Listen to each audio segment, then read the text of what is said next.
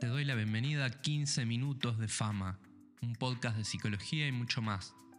Fama es el acrónimo de feliz autoconocimiento, mi amigue, porque acá te invito a hacer un viaje fascinante desde adentro hacia afuera, sobre temas de los que se habla mucho, pero aquí lo hacemos con estilo propio, poniendo el foco en aprender y conocer nuevas herramientas para mejorar la vida. En solo 15 minutos abrimos ventanas hacia algún tema particular. No te olvides de seguir el podcast para enterarte cada vez que sale un episodio. Feliz viaje.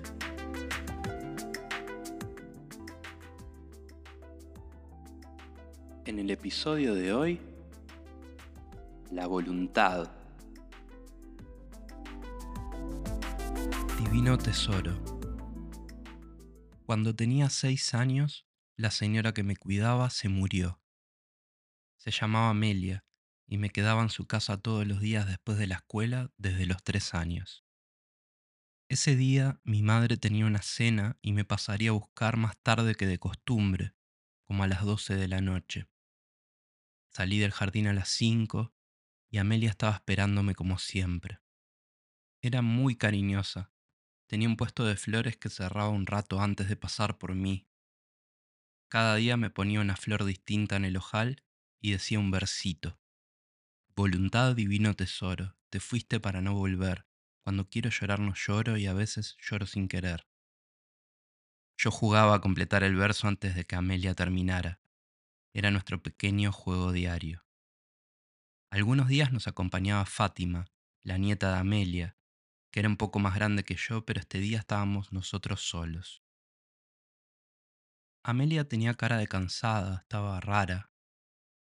Ame, ¿te sentís bien? le pregunté. Sí, Pablito, tuve un día largo en la florería.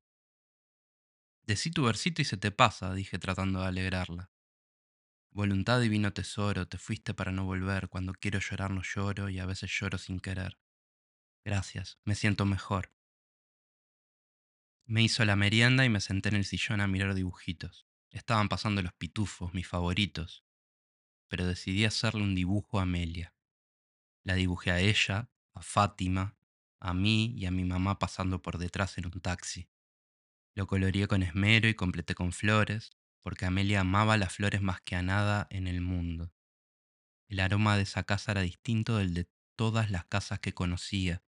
Flores, tierra, tostadas, comida de olla, flores, flores, flores. Fui a dejarle el dibujo en la ladera para que fuera una sorpresa, pero cuando pasé por el baño vi a Amelia tirada en el piso. Entré al baño corriendo para ayudarla.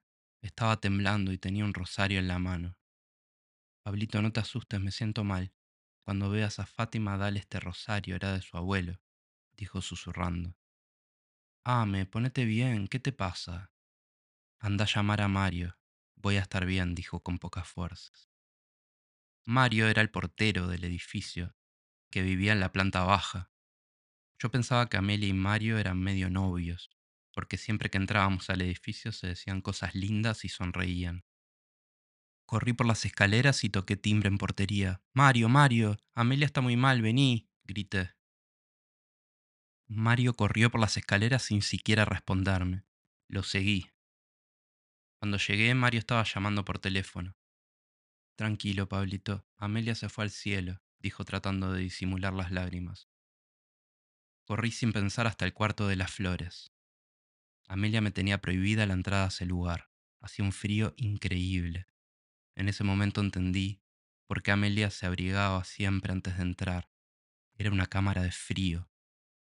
Estaba repleto de estantes de vidrio grueso llenos de flores. Había de todos los colores y formas inimaginables. Estaba lleno de fotos de ella cuando era joven, dibujos de Fátima y un póster caligrafiado con su frase de cabecera. Agarré una fresia, mi flor favorita, y corrí hasta el baño. No me querían dejar pasar. Estaban unos médicos de emergencias y algunos vecinos. De repente todos se alegraron. Yo no entendía nada. Voluntad divino tesoro, te fuiste para no volver. Cuando quiero llorar no lloro y a veces lloro sin querer. Repetí la frase para mis adentros decenas de veces. Pusieron a Amelia en una camilla y se la llevaron. Cuando pasaron por la puerta, pude ver que respiraba. Me tocó la cara y su mano estaba tan fría como la habitación de las flores. Le di la fresia y se fueron.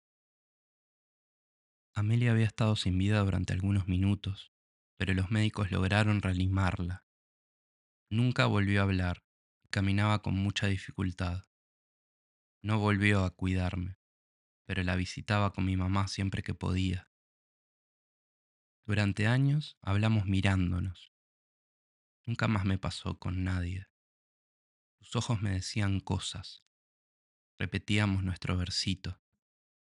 Ella cerraba el puño y yo sabía que debía recitar sobre la voluntad.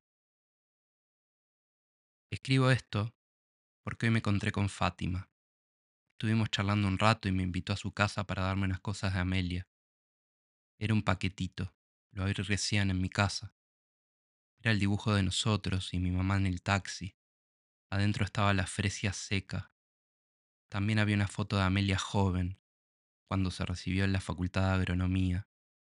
Tenía una sonrisa que iluminaba toda la foto y había un detalle que me llenó de emoción. El puño de Amelia, cerrado, bien apretado en lo alto. Gracias por escuchar este breve cuentito. La voluntad es un tema más complejo de lo que parece, como casi todos los temas que tratamos acá en el podcast. Es tan filosófico como psicológico. Es un término que a menudo usamos sin pensar, pero ¿realmente entendemos cuál es el significado? ¿Qué es la voluntad?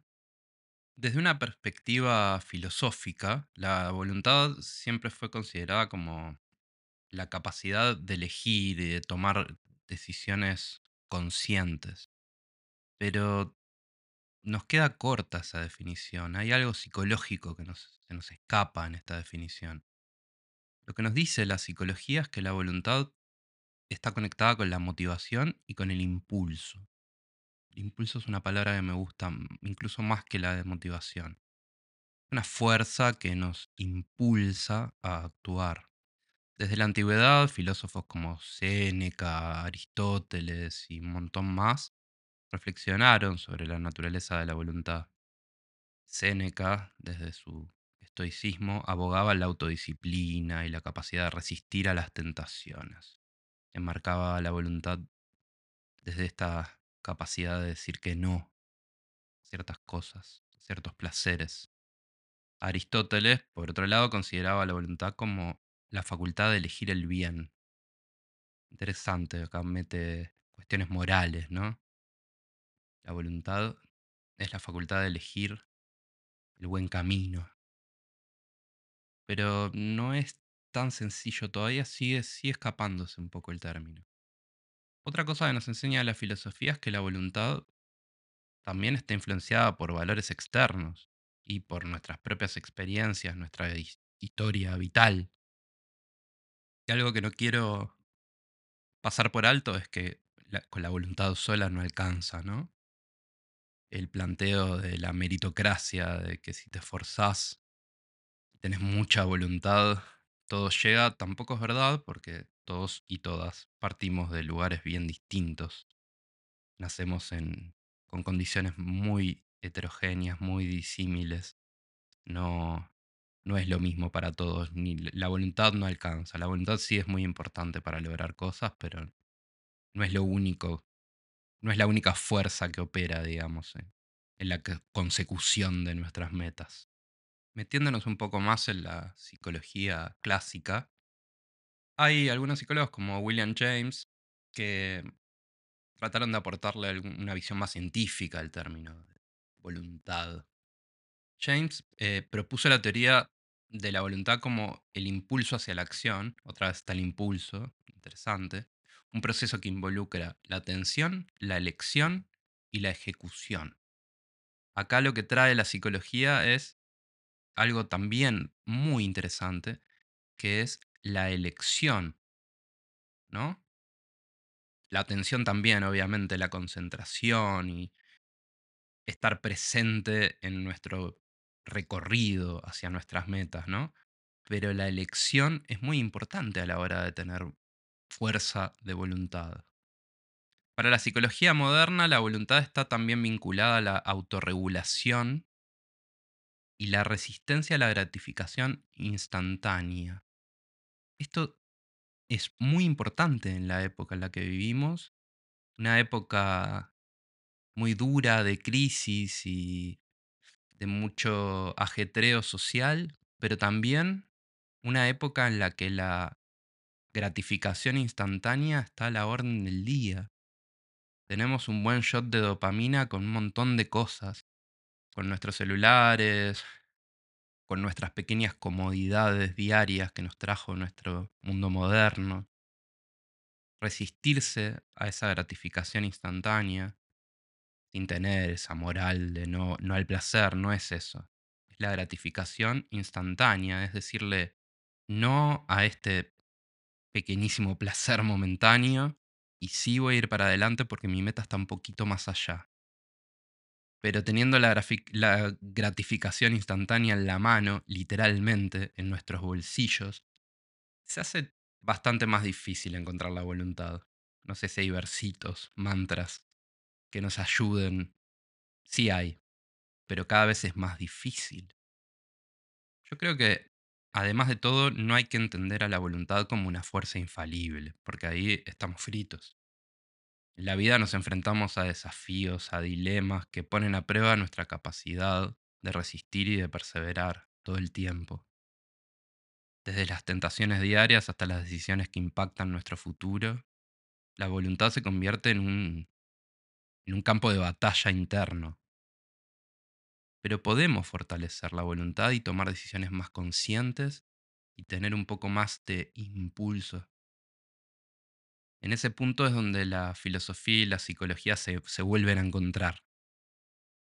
Desde técnicas de mindfulness y meditación hasta prácticas filosóficas como de autoexamen o de autoconocimiento hay herramientas que podemos utilizar para fortalecer nuestra fuerza de voluntad. La autoconciencia, el establecimiento de metas realistas, recordemos lo que decía James, y la comprensión de nuestras motivaciones son, son clave. Entender por qué hacemos lo que hacemos. Si no, la fuerza no va a aparecer. La voluntad en última instancia se trata de conocerse a uno mismo y trabajar en la mejora continua. Saber esos trucos que nos llevan para adelante, que nos motivan. ¿Cuál es ese alimento? ¿Cuáles son esos factores que le dan combustible a nuestro motorcito interno, a nuestras pasiones? Para eso no queda otra que mirar hacia adentro. Es la única. Y encontrar en dónde está esa fuerza. ¿De dónde sale la mano apretada de Amelia el orgullo, la persistencia, la lucha contra los desafíos que a veces parecen imposibles de sortear. ¿Dónde está? ¿En qué parte? ¿Está en nuestro cuerpo? ¿Está en nuestra mente? ¿Dónde está esa energía? No, no lo sabemos, eso sí que no lo sabemos. Pero sí sabemos que lo tenemos, lo tenemos dentro. Nuestra propia vida nos ha dado un montón de ejemplos de que podemos, cuando queremos, podemos. La voluntad es un tesoro, pero no divino, como el versito de Ame. Es terrenal. A veces solo hay que empezar a hacer algo, aunque sea cinco minutos. Y ahí se empieza a gestar una inercia que nos lleva para adelante. A veces tener voluntad para hacer algo es eso, es empezar. Es ese truquito de decir, bueno, voy a hacer esto al menos un minuto, dos minutos, tres minutos. Voy a leer un párrafo. probablemente una vez que estés metido en esa tarea, vayas para adelante. A veces es poner un pie delante de otro, no, no, no hay una solución mágica que yo te pueda transmitir, pero me parece que entender cómo es el fenómeno ayuda. Y esto que decía de conocerse que es fundamental para todo en la vida, pero para tener voluntad, sin dudas.